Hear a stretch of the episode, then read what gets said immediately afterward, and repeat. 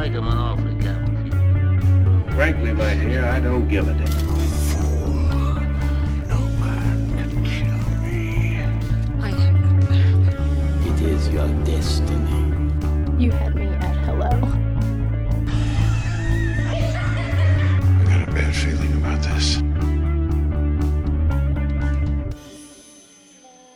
Saludos a todos y bienvenidos a Film Not Included, un podcast dedicado a la discusión de películas nuevas, viejas, buenas y malas.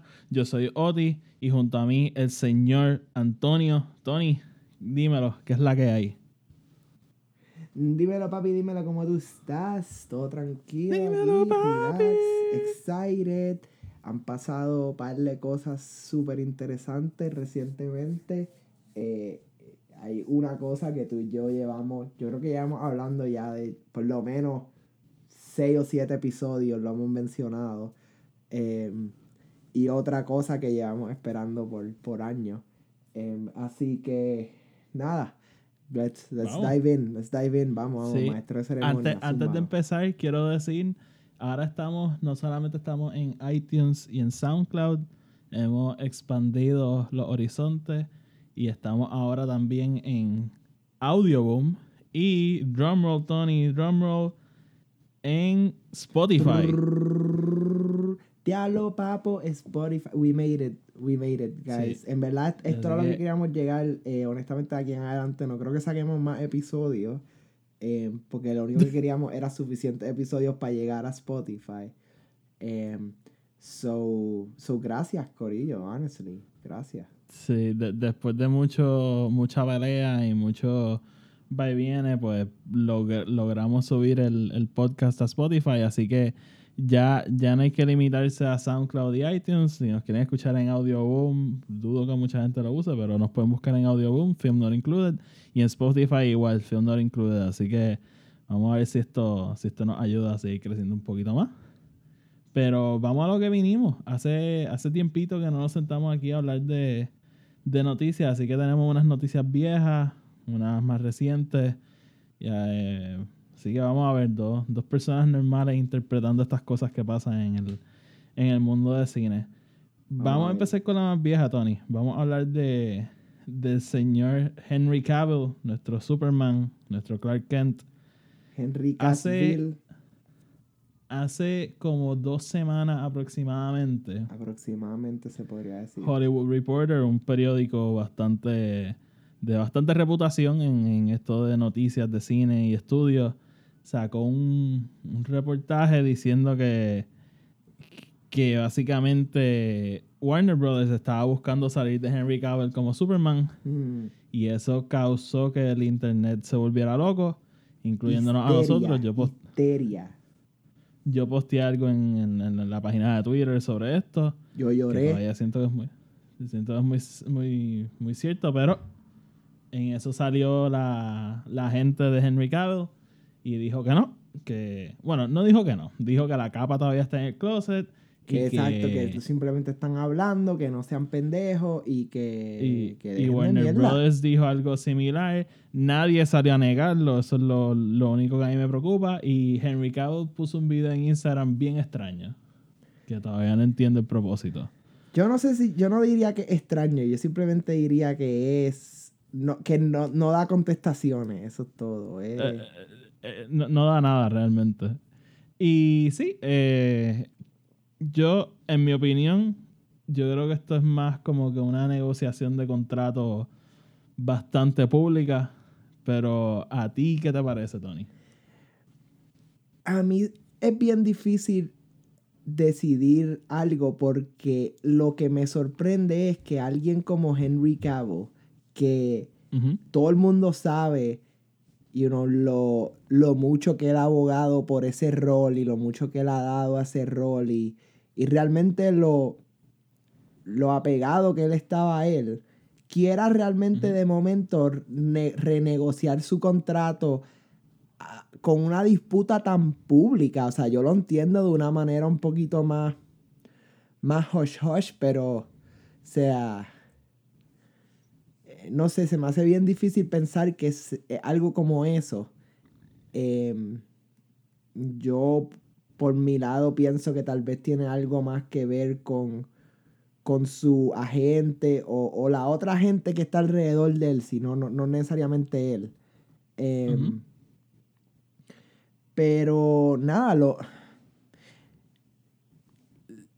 lo único que puedo pensar es que, mano, alguien quiere más dinero en esta situación o, o- o quiere, quiere renegociar algo que, que tiene unas limitaciones tal vez un poquito ridículas, que esa puede ser el otro lado de la moneda, que tal vez quieran que, que Henry Cavill ahora firme otro contrato que tal vez tenga una, no sé, algún tipo de limitación que él no quiera hacer. Eso, eso pasa mucho tiempo. O sea, que tal vez le digan, ah, pues entonces no puede hacer películas con tal y tal estudio de aquí en adelante o cosas así.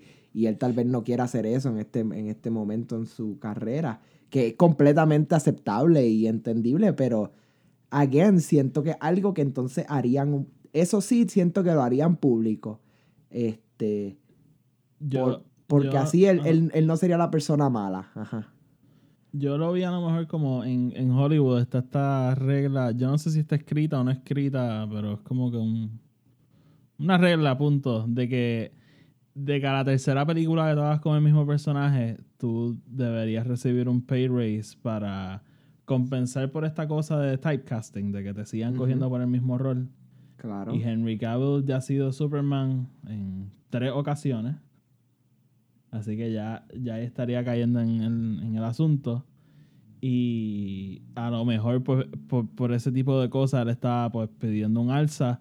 Pero ¿qué pasa? La última película en la que salió Henry Cavill como Superman no vendió muy bien, siendo Justice League. Y Mm. la anterior, Batman v Superman, tuvo críticas pésimas. Y a lo mejor por eso, a lo mejor Warner Brothers no quería cumplir con esto de, de subirle el sueldo o el whatever. Y, y, pues, llevando a disputas. Yo, mano, yo creo que Warner Brothers a lo mejor debería ceder un poco con él, siendo que él acaba de, de ser el villano de, de Fallout en Mission Impossible.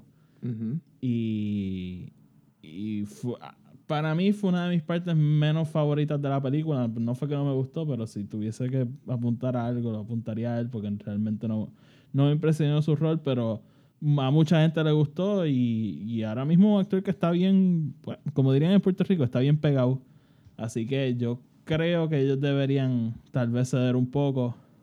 Y hello, después de Christopher Reeve conseguir un Superman no es fácil y yo creo que él como Superman universalmente es bastante querido.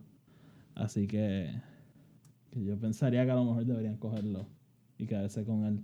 ¿Tú, tú ves a Warner Brothers cogiendo a otra persona? Eh, mira, por un lado, no me gustaría que lo hagan porque es verdad, yo siento que él, es, él para mí es el Superman de ahora y, y se deberían quedar con él. Eh. Por el otro lado, yo siempre he pensado que un personaje debería ser lo más... eh, o- un actor, perdón, por un lado, debería ser lo más pegado a su... o lo más real a su personaje de lo que puede hacer. Eh. Una de las críticas más grandes cuando primero salió el casting de Henry Cavill es que él es británico, él no es americano. y, y tú lo estás teniendo a él portraying el personaje americano más icónico eh, que existe.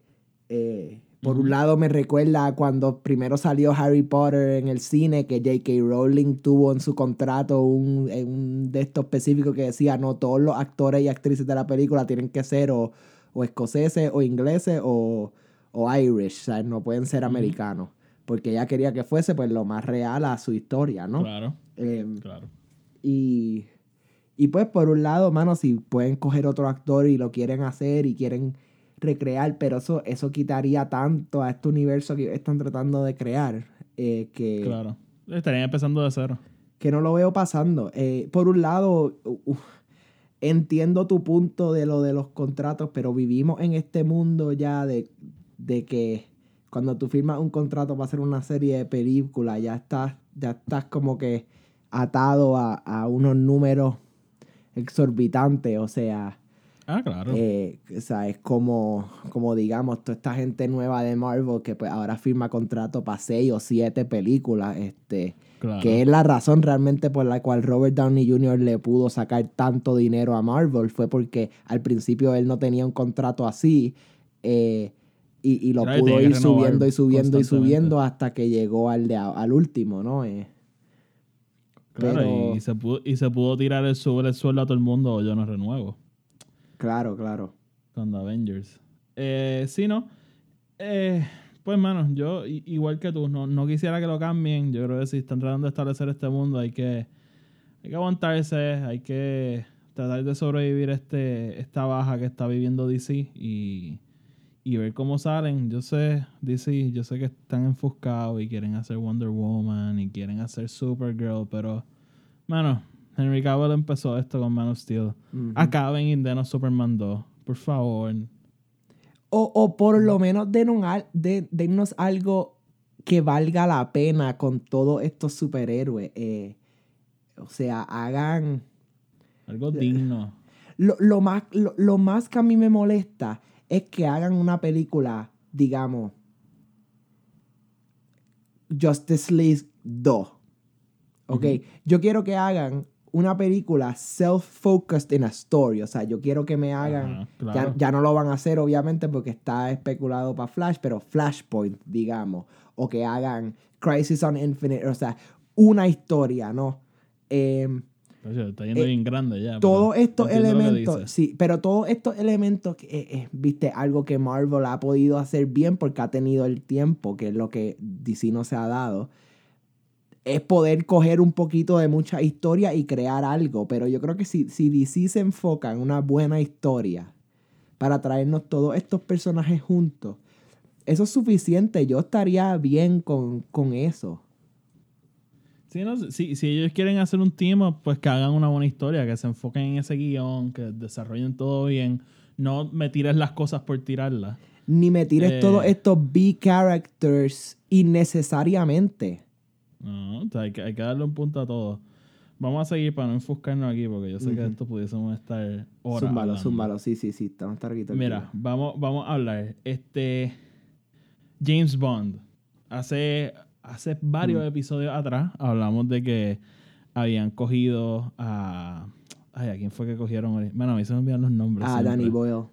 A Danny Boyle. Habían cogido a Danny Boyle, el director de, Trains, de Trainspotting. Trainspotting, Y- 28 Days Later, Slumdog Ujú. Millionaire. Lo, Eh. lo habían cogido como el director de James Bond 25.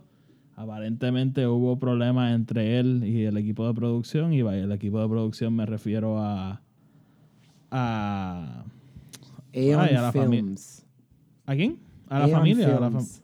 a la familia que es dueña de James Bond. Y a. Y a Daniel Craig, que es parte del equipo de producción. Y lo votaron. Vamos a empezar por ahí. Eh, yo creo que los dos estábamos bastante ilusionados para Danny Boyle como James Bond, ¿no? O sea, como director de James Bond. Sí, yo, yo definitivamente estaba emocionado porque yo, yo sé que él hubiese hecho un tremendo trabajo con la serie. Por el otro lado, siento que esto abre puertas a, a tomar una decisión yo creo que un poquito menos tradicional. Porque yo creo que el problema que ha tenido la serie de James Bond... eh, Viste, espérate, déjame empezar esta oración bien. Yo no creo que la serie de James Bond ha tenido ningún tipo de problema realmente, fuera tal vez de un lackluster of villainry. Eh, no, no siento que hemos tenido un, sum- un super villano que me haga, un, un- o sea, un Thanos, por decirlo así, un villano que me haga a mí realmente, you know, sentirme emocionado por la película. Eh, siento que eh, Christoph Waltz no hicieron un buen trabajo usándolo a él. No, mano. Eh, y él para mí es como que el arquetipo para un Bond villain.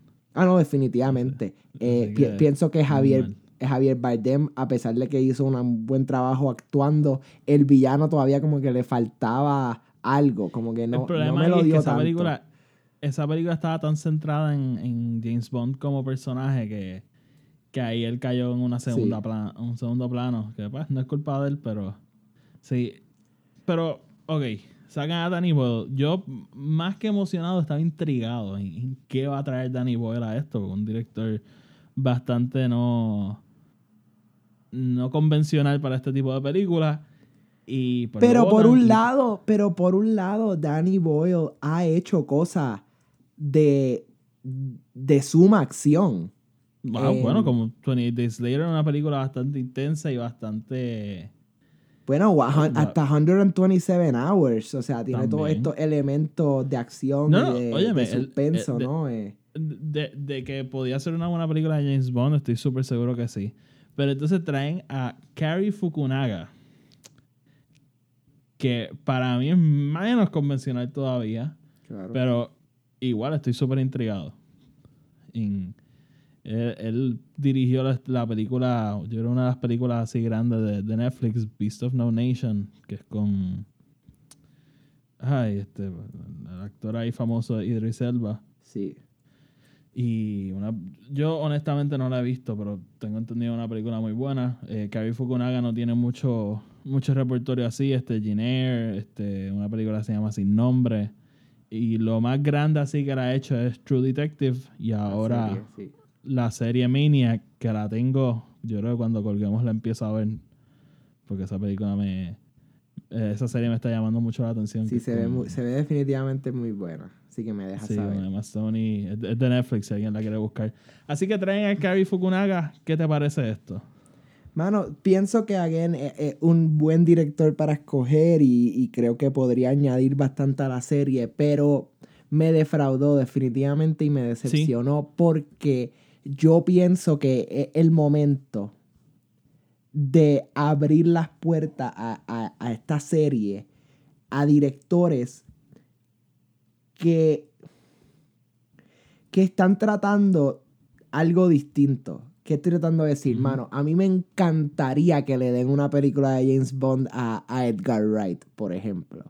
Ese es uno de los que se ha hablado.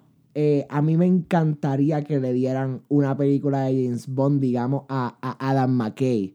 eh, que Oh, a pesar de ser un tremendo director este, de comedia, ha, Ujú. ha hecho un avance a el, a el drama también. O sea, Big Short, cabrón. O sea, la nominaron a un montón de Oscars y, Sí, y sí. la gente se quedó súper sorprendido. El tipo que hizo Anchorman, man, y Talladega Nights. O sea, that's who we're talking about. Sí, no, no. y, Y, y él- a y mí yo esa creo que él podría encantó. hacer algo sumamente espectacular con algo como un Batman, digamos. Digo, perdón, Batman, no, un James Bond. Em, no sé, siento que es el momento de buscar directores no tan convencionales que han hecho cosas tal vez un poquito out there. Eh, porque Kari Fukunaga sí ha hecho películas tremendas mano. Beast of No Nation es buenísima y la serie de True Detective es buenísima. Pero sigue siendo bien. em, mano, no tradicional, pero. eh, bien como de estudio, ¿no? Bien como si este tipo vino de, de haber estudiado el cine como historia, ¿no? Y está haciendo películas así. Eh, no, Edgar Wright, por un lado, vino, estudió el cine y dijo, ok, pues yo quiero coger tres estilos de cine y mezclarlos entre uno y ver qué pasa. No, están experimentando con género. Este, Y eso es lo que so me encantaría ver en James Bond, una, una experimentación con el género.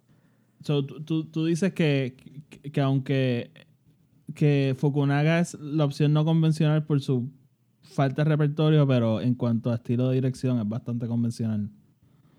A eso más o menos es lo que estás llegando. Sí, sí, definitivamente. O sea, si tú ves sus películas, no tienen.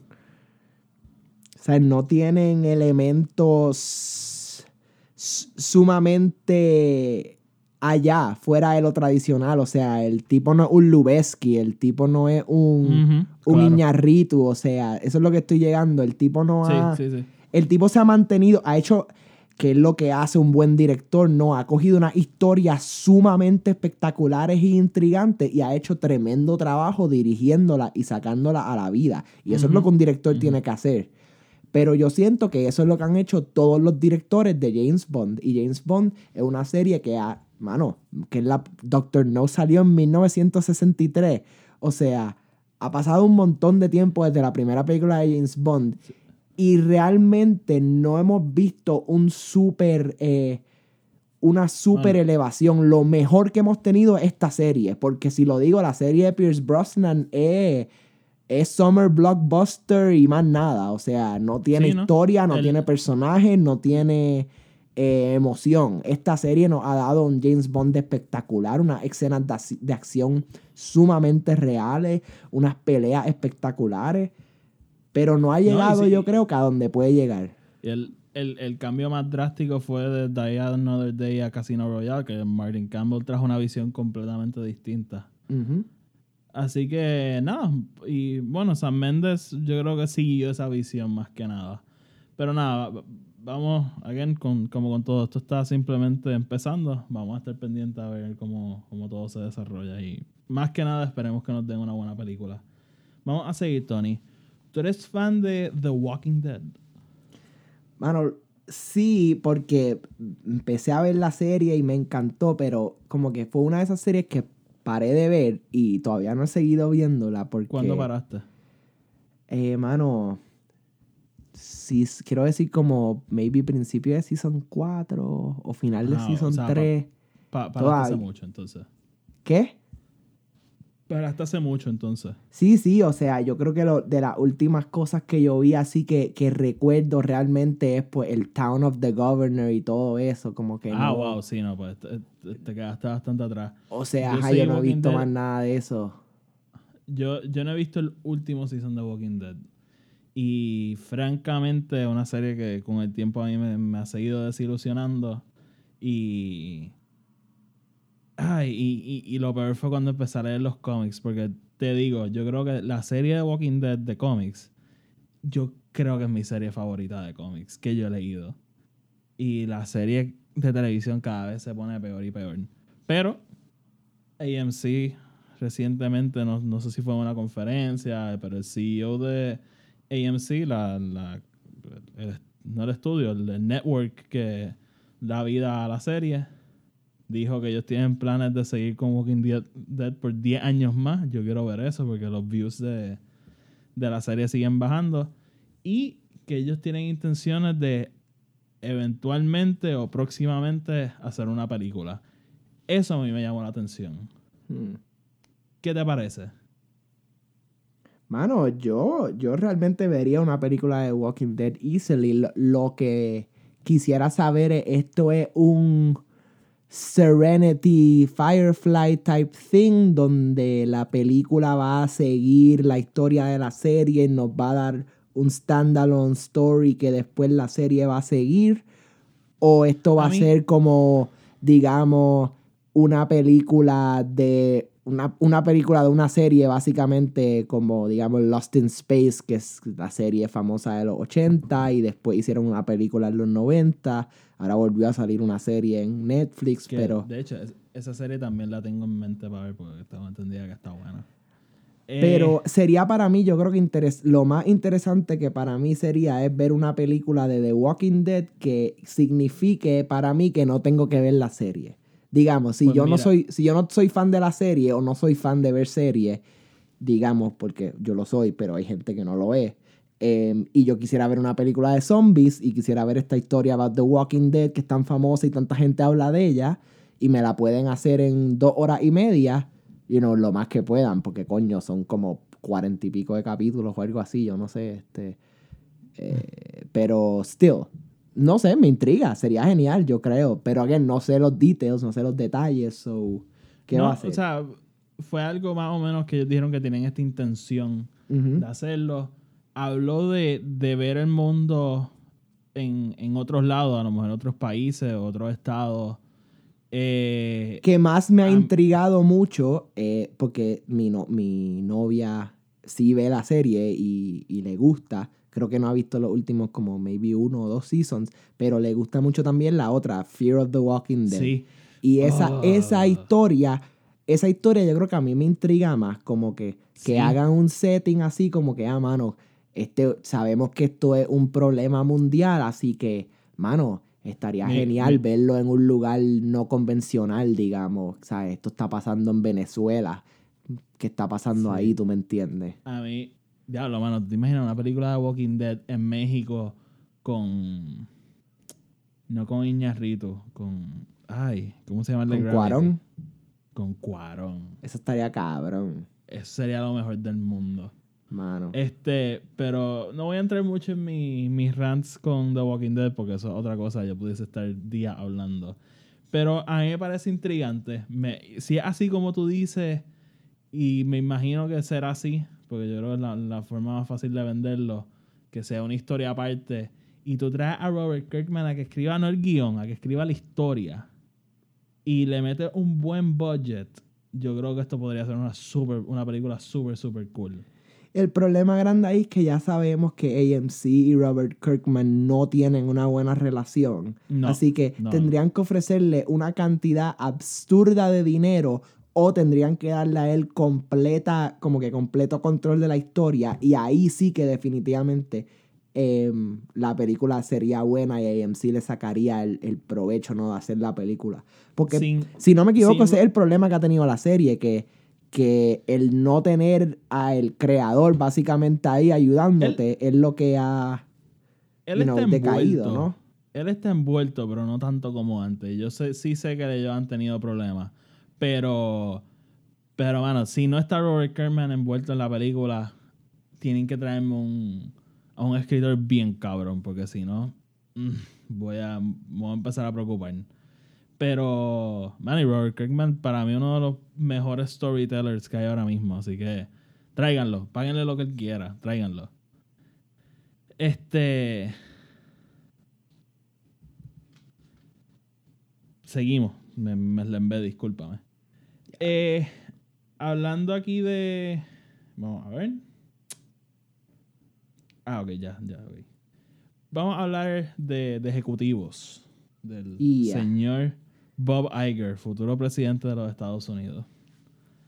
Bob. Iger es el, el CEO de, de Disney, la compañía que va a ser dueña de todos nosotros en unos años.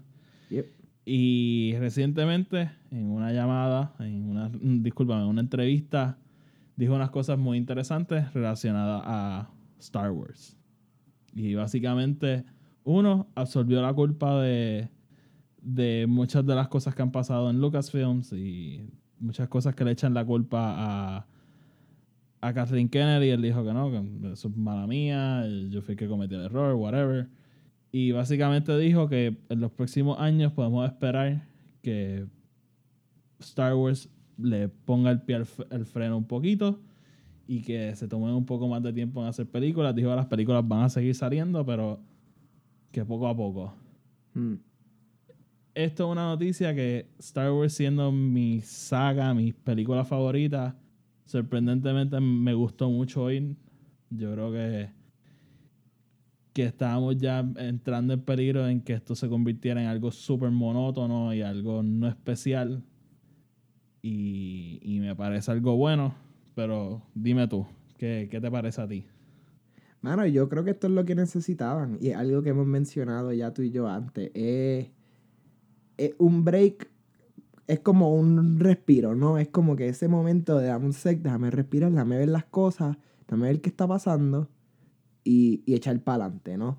Eh, porque definitivamente no deberían parar y no de- yo sabemos que eso no es lo que ellos quieren hacer. Así que eh, yo lo que creo es que esta es la mejor decisión que ellos pudieron haber hecho. Em, se lo merecen. Y deberían realmente pensar las cosas un poquito y ya. Porque Sí, las ¿no? historias las tienen, las historias ya las tienen realmente. Es La, ponerlas a buen uso, ¿no? Mucha gente saldría por ahí y diría como que "Y- y- y Marvel puede hacer películas todos los años porque Star Wars no. Y la diferencia es que Star Wars está inventando esto mientras van. Y sí, tienen, tienen de dónde agarrar. Pero realmente todo esto se ha ido desarrollando día tras día. Marvel tiene 75, 80 años de historia y de personajes, de arcos que pueden agarrar y hacer una película. ¿Tienes idea cuántas películas ellos pudiesen hacer de Spider-Man si fuesen arco por arco de los cómics? Definitivamente. Tendríamos películas de Spider-Man que ni tú ni yo acabaríamos de ver. Y eso un solo personaje. Así que Mira, yo voy a confesar algo aquí. Si me quieren vacilar, me pueden vacilar. Yo me acuerdo cuando salió ese último trailer de Force Awakens. Yo lo vi en mi cuarto, en mi celular por la, no- por la noche antes de acostarme. Y yo empecé a llorar. O sea, literalmente. A yo empecé a llorar. llorar. A llorar. Como un O bebé. sea, no, no. O sea, pero las lágrimas bajando. Y mano, era esta cosa de esta mierda que yo amo lleva como 10 años muerto casi y por fin vino a la vida. Cuando el de salió el de Rogue One me motivó un montón. El trailer de Force Awakens, a mí los dos me... No, no así para llorar, pero me motivaron mucho. Y cuando salió el de Solo, nada, ningún tipo de efecto. Y recuerdo cuando me sentaba a ver Solo por primera vez, nada. Y ahí fue que yo me empecé a preocupar y dije, coño, yo creo que ya esto está empezando a ser un poquito too much. Hostia, hay y- un problema. Sí. Así que yo, yo creo que después de que salga Episode 9, no vendría mal parar un tiempo, coño. O sea, Lucasfilms tiene un cojón de otras películas que pueden hacer, Yes. como Indiana Jones. Yes. Pero. Que, la sa- que sabemos que la están haciendo. O sea, óyeme, y yo no estoy pidiendo que se cojan un break de 7 años. Pero, coño, Episode 9 para 2 o 3 años y entonces en eso sale la primera película de Benioff and Weiss. Eso estaría súper cool. Y a- algo que quería decir en el en, en esa entrevista, él dice, mira, este JJ está haciendo su película, Benioff and Weiss están haciendo sus películas y en ningún momento menciona a Ryan Johnson y eso causó obviamente mucho murmullo en el internet. Claro. Eh, recientemente, no, no tengo la, la cita exacta, pero sí sé, y esto lo sé 100% seguro, que Lucasfilm confirmó que las películas de Ryan Johnson siguen en desarrollo. Así que a todos ustedes que odian las Jedi, sorry, pero eso aparentemente sigue en pie. Y nada, o sea, va a haber Star Wars para siempre, pero yo creo que con moderación y y la próxima trilogía yo lo único que pido es que se sienten y la planifiquen completa desde el principio, no, no esto que han hecho con 7, 8 y 9, que ha sido ahí medio caótico. Pero, pero nada, vamos a ver entonces qué nos trae el futuro con, con todo esto. ¿Cómo fue que tú me, me dijiste, Tony? Este, balance, como todo. Yes, balance as all things should be. Exactamente, así que seguimos, Seguimos. seguimos, seguimos, seguimos, seguimos. Cuéntame. Eh, ok. El MCU este, va a ser algo que pensábamos que habían hecho y después no. Y es, van a expandir a series de televisión. Eh, por un tiempo, Agents of Shield y, y las series de Netflix eran como que parte del MCU. Y con el pasar del tiempo han dicho como que, nah, no tanto.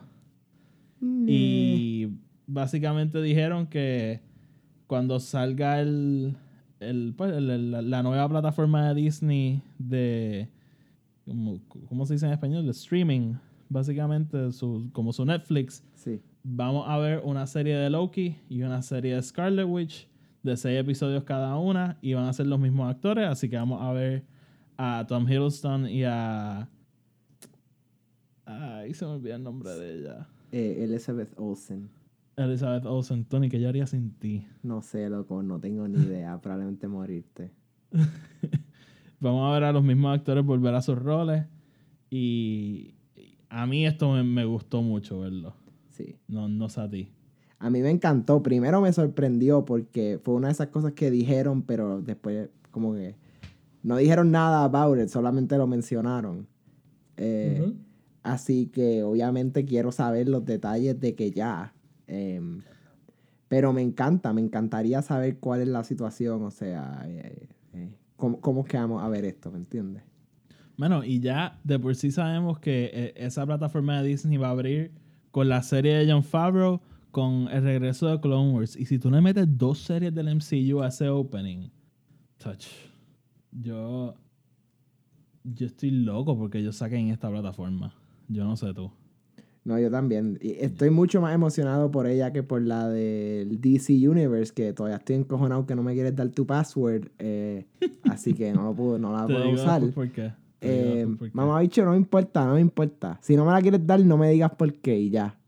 Ah. Eh, pero definitivamente estoy súper emocionado porque salga y quiero, yo quiero más información ya, o sea, quiero que me digan, eh, ¿sabes? vamos a explorar eh, el tiempo que Loki estuvo eh, en el espacio antes de ver a Thanos entre Thor 1 y Avengers. Y este, Avengers o- eso estaría súper o interesante. vamos a ver eh, el tiempo de Scarlet Witch dentro de. Con, con, con su hermano y con Baron. Whatever the fuck his name was, eh, Strucker. Eh, o, o vamos a ver Scarlet Witch en su tiempo on the run, you know, después de Civil War. eh. Me encanta. Hay tantas cosas que quiero ver que ya estoy loco porque me digan qué es lo que Yo-. Yo creo que estaría súper cool con Scarlet Witch hacer como un House of M. Sabes que yo estoy loco porque traigan esa serie a, a película. Pero en vez de al final de House of M ella dice No More Mutants, para al final ella diga pues, Mutants, entonces, y que aparezcan todos los mutantes. Sería súper random, pero ver algo así yo creo que estaría interesante. Y mano, dijeron Scarlet Witch, tú sabes que ese es de mis personajes favoritos, así que ya, dámelo, dámelo ya. Lo Dámelo quiero. ya. ¿Tú crees que sea tipo calidad como la, las de Netflix? ¿O estás esperando un poquito, un poquito más, más ah, este, familiar, más, más para toda Mira, la familia? honestamente no sé decirte. em, todavía no nos han confirmado. Creo que lo último que confirmaron fue que el, el universo este de Netflix todavía va a existir de por sí. Sí, em, sí. Y lo más que me preocupa de todo es el hecho de que Jeff Loeb, que es el head of Marvel Television, básicamente el Kevin Feige de televisión de Marvel. Una, una- una pregunta, y esto es una pregunta ignorante porque no he hecho mi, mi research. Ajá. ¿Es el mismo Jeff Lowe? Yeah, yeah, yeah, yeah, yeah. Eh, Jeff Loeb de Long Halloween, de Jeff sí, sí. Loeb de Spider-Man Blue y Daredevil Ah, Yellow. exactamente. That Sí. Jeff Loeb, yes. Él originalmente era un screenwriter. Él escribió Teen. Wolf.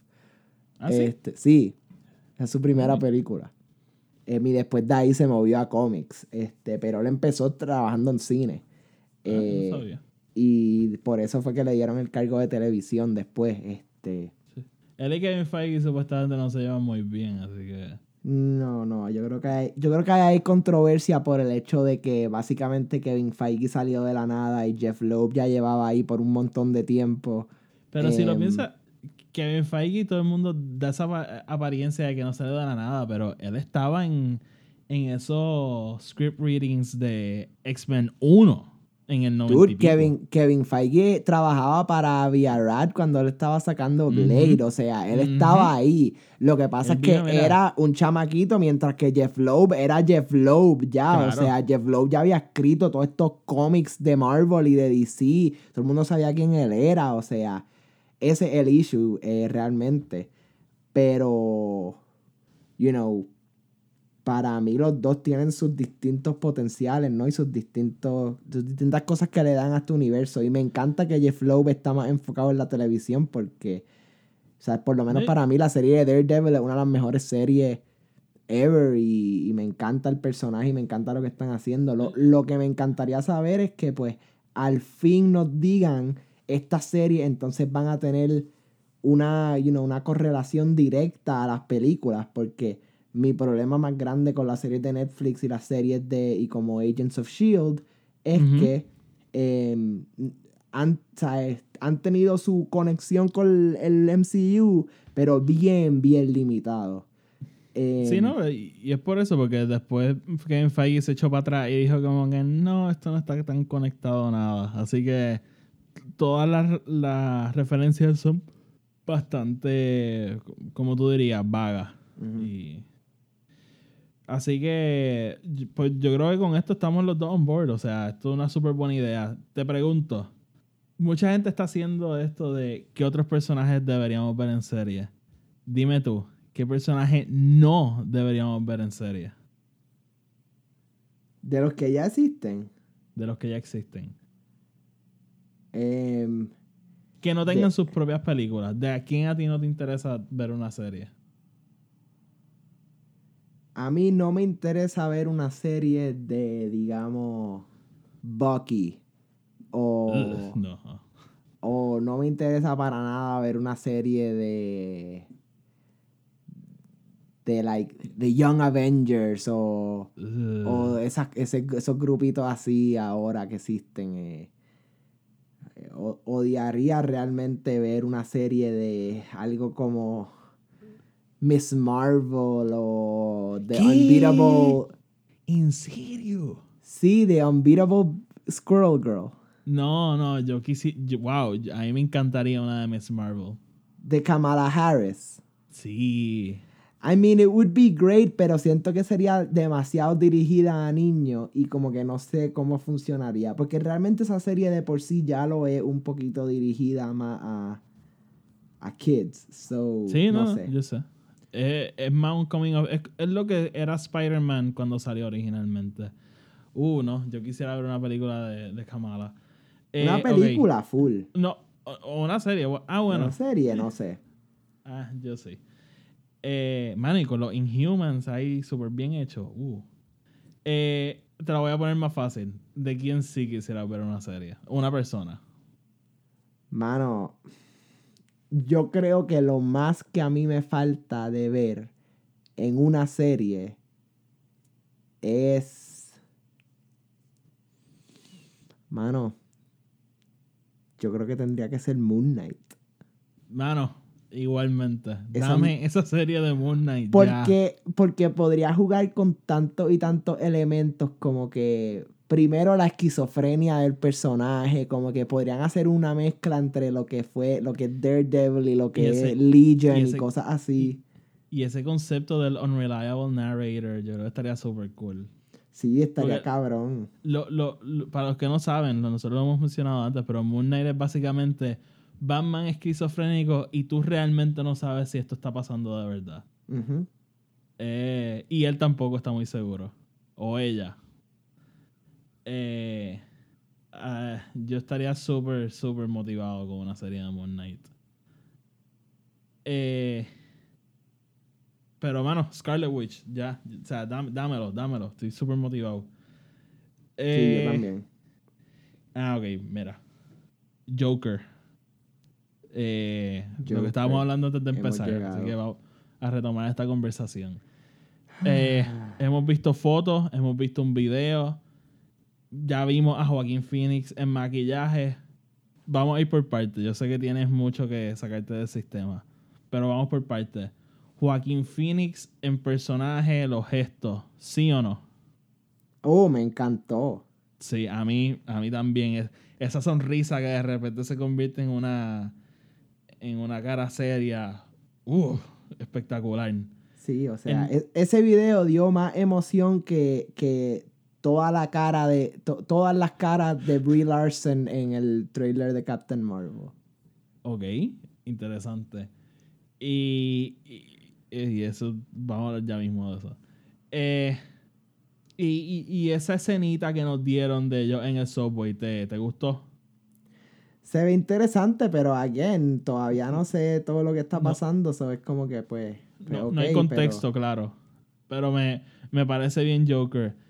Eh, te voy a dejar rantear ahora, pero lo único que quiero decir es que yo estaba súper on board a, una película de Joker sin Batman hasta que vi todo esto y yo como de diablo, esta gente está bien jodida porque este tipo va a crear este caos y no va a haber quién lo limpie.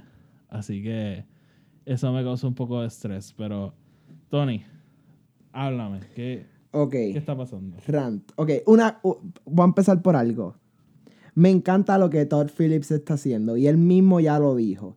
Él le molesta el hecho de que su set está crawling con paparazzis, así que él dijo, yo voy a tomar las cosas en mis propias manos, so yo voy a empezar a sacar estas cosas para que la gente empiece a ver. Em, y me encanta que estamos viendo algo.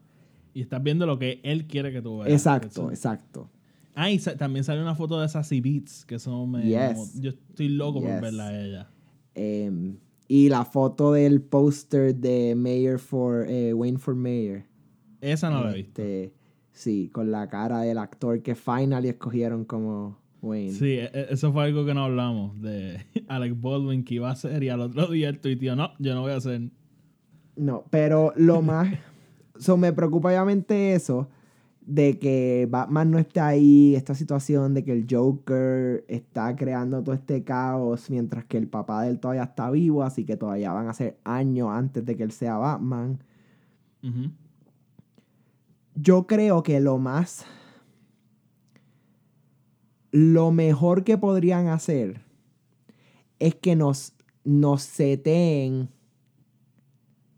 La película nos setee todo esto de que, ah, ok, Batman, Batman no va a salir, Batman no va a salir, esto no va a pasar.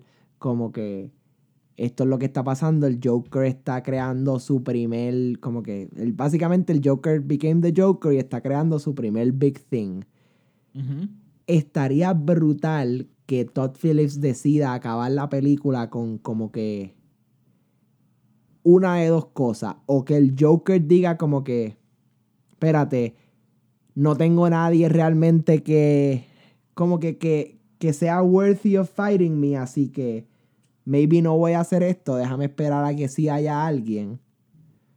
O que de, de alguna manera, quien sea que esté available en Gotham, eh, lo, puedan, lo pueda parar, lo metan en la cárcel y que termine la película con como que, you know, 25 años después, ya murieron los Waynes, Eso Bruce, estaría bien interesante. Bruce es Bruce, y como que termine con esta escena del Joker being let out of prison, como que, o algo así, porque he's now back to being Joaquin Phoenix, you know, porque hemos- lo más que me intriga es que hemos visto todas estas eh, fotos de Joaquin Phoenix como Joaquin Phoenix y con, Arthur. con el, con, exacto, Arthur, y con, con el Joker face. So, que de momento termine con, es como que es que tengo esta visión de esta escena de él saliendo como que de la de prison mirando para el cielo, viendo el bat Yep. signal y sonriendo como que con el Joker smile. Eso sería un final súper épico. Ese es el final. Es que, es, es que ese es el único final, realmente. Eso, o, o a lo mejor que haya un como un prison break scene y que veamos el, el light al final, tipo, pues como en Batman Begins, que se acaba con la tarjeta del Joker, que a lo mejor el personaje bien lo que significa, pero nosotros, la audiencia, sabemos exactamente lo que está pasando. Exactamente. Y que entonces eso nos diga que finally, entonces significa que, you know, han pasado ciertas cosas que, que lleguen a esta situación, ¿no? Este, y, y eso me daría, me, me daría más que bien aceptar el que, ok, pues entonces sí podrían, ¿sabes? Podría aceptar esto como un standalone universe o hasta el hecho de que, you know, puedan existir esta influencia donde nadie sabe realmente quién es el Joker, que es el juego que están haciendo en los cómics, ¿no? De que existen Ajá, tres claro. Jokers, quién es el verdadero Joker y what. Que a mí me Em. tiene la cabeza explotada, déjame decirte. Y que no tenemos ningún tipo de contestación whatsoever. No, no. Pero tengo Eh. entendido que lo van a contestar.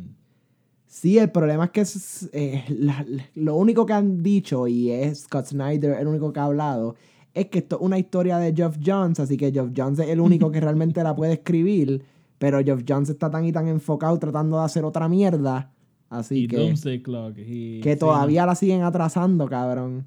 Sí. Eh, volviendo a película.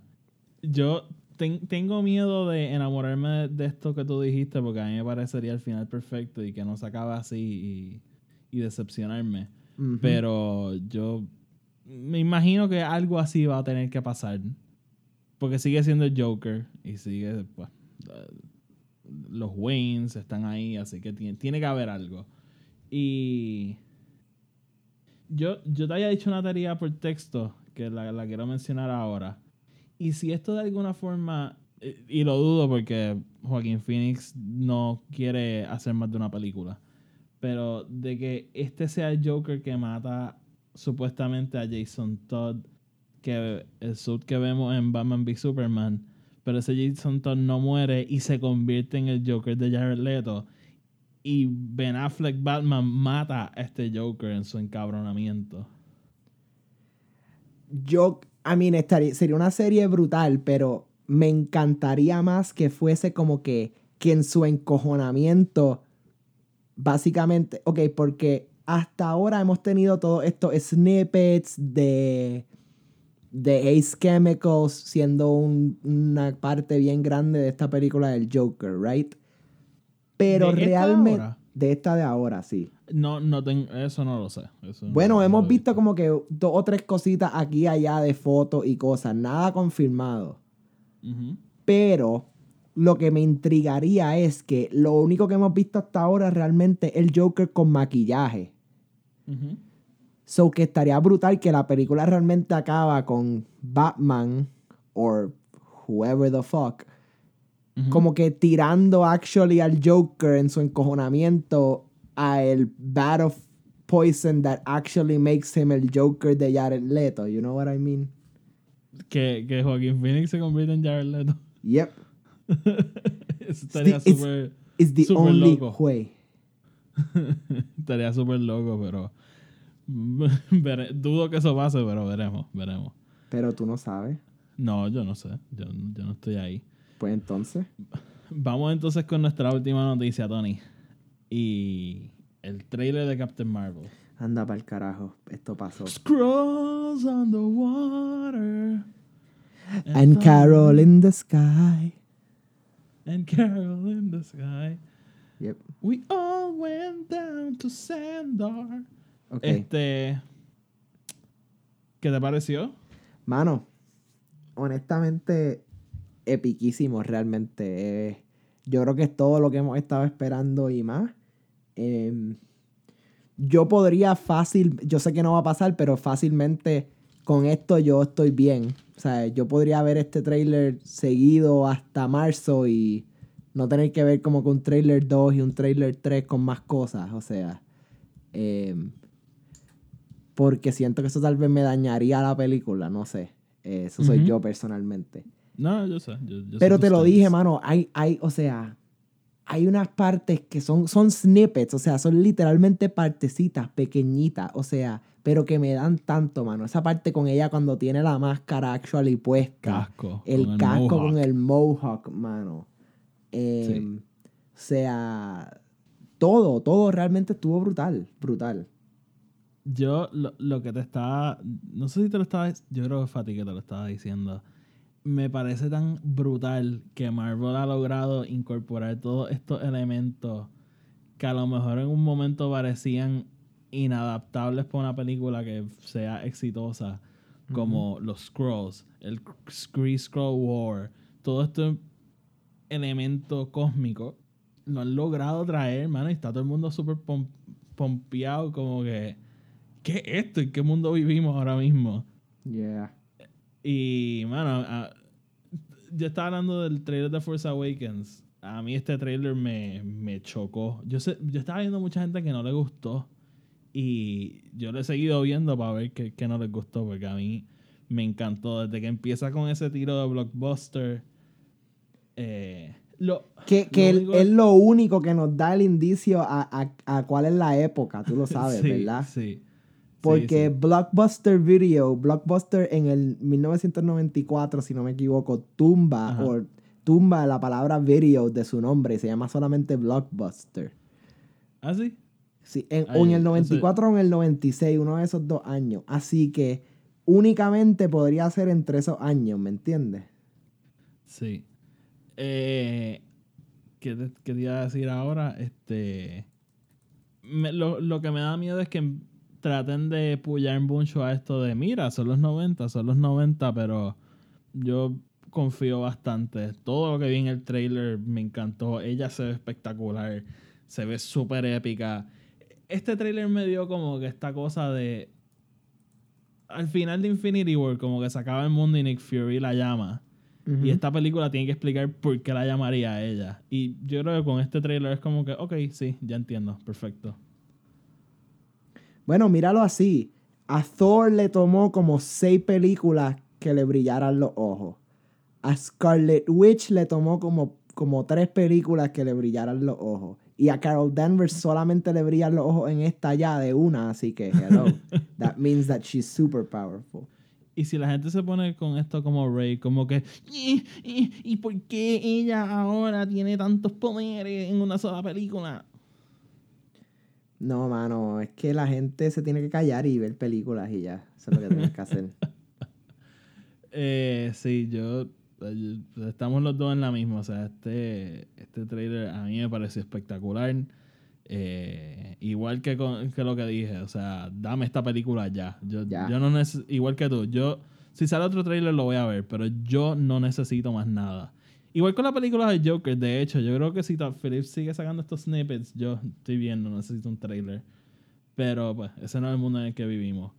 Eh, mano, estoy loco, loco porque sea marzo y poder ver esto. Y yo te lo dije una vez, mano, que ¿quién hubiese pensado que íbamos a vivir en un mundo en que en el lapso de un mes íbamos a ver dos películas de Captain Marvel?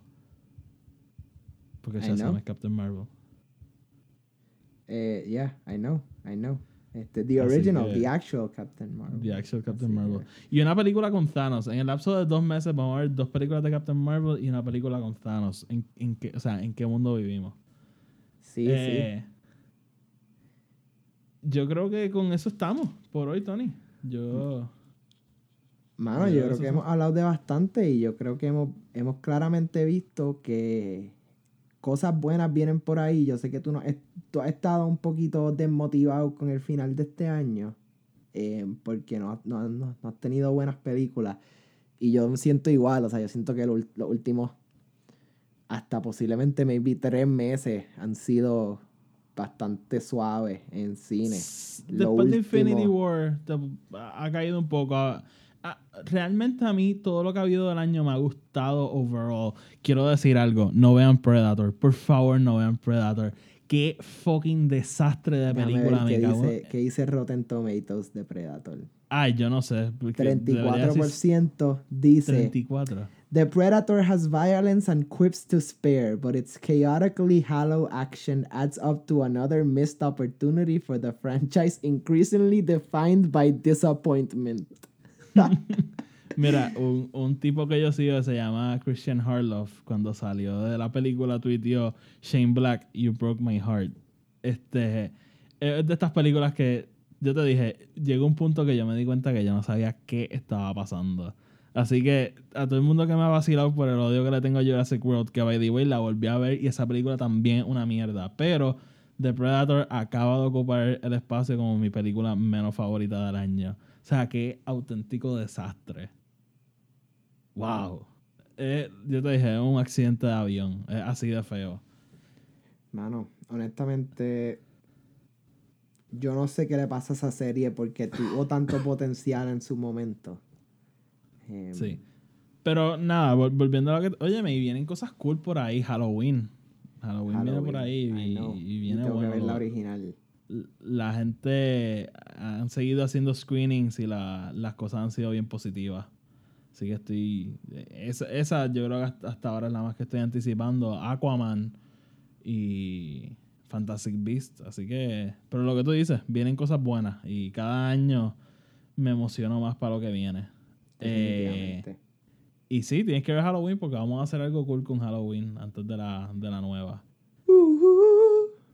Eh, mi gente, el próximo episodio va a salir yo creo que el viernes porque yo voy a estar de viaje este fin de semana. Voy a ir a los Halloween Horror Nights. Les contaré de eso cuando vuelva. ¿Qué? ¿Va a ver a Fern? Mm, Le escribí y me salió medio raro, así que... Uy, Vamos a ver. fuerte. Fern, Sí, ¿qué estás ¿Tú ¿Sabes cómo se haciendo? pone? Karen, yo quiero ir a los Horror Nights. Comprame un pasaje. Dale. Este, así que voy a estar por allá, así que el episodio va a salir el viernes y vamos a hacer algo distinto para ese episodio. Así Dale, que estén sí. pendientes. Como dije, eh, estamos en Spotify y en Audioboom ahora, así que tienen cuatro lugares para escucharnos. Nos pueden escuchar en los cuatro, nos pueden escuchar en uno. Pero lo más importante, déjanos esa reseña en iTunes. En Spotify, yo no sé si se deja reseña, pero nada. Pero háganlo anyway. Sí, déjanos una reseña, que se joda. Y nos pueden seguir en Facebook, Instagram y Twitter. Eh, Film Not Included en las tres. Y, y Tony, sácanos. Corillo, ha sido una experiencia espectacular estar con ustedes este domingo, día de nuestro Señor. Eh, amén, amén. Así que nada, eh, en Bob Iger todos descansen. Eh, Y nos vemos mañana. Bye. I'm gonna make him an offer again. Frankly, my dear, I don't give a damn.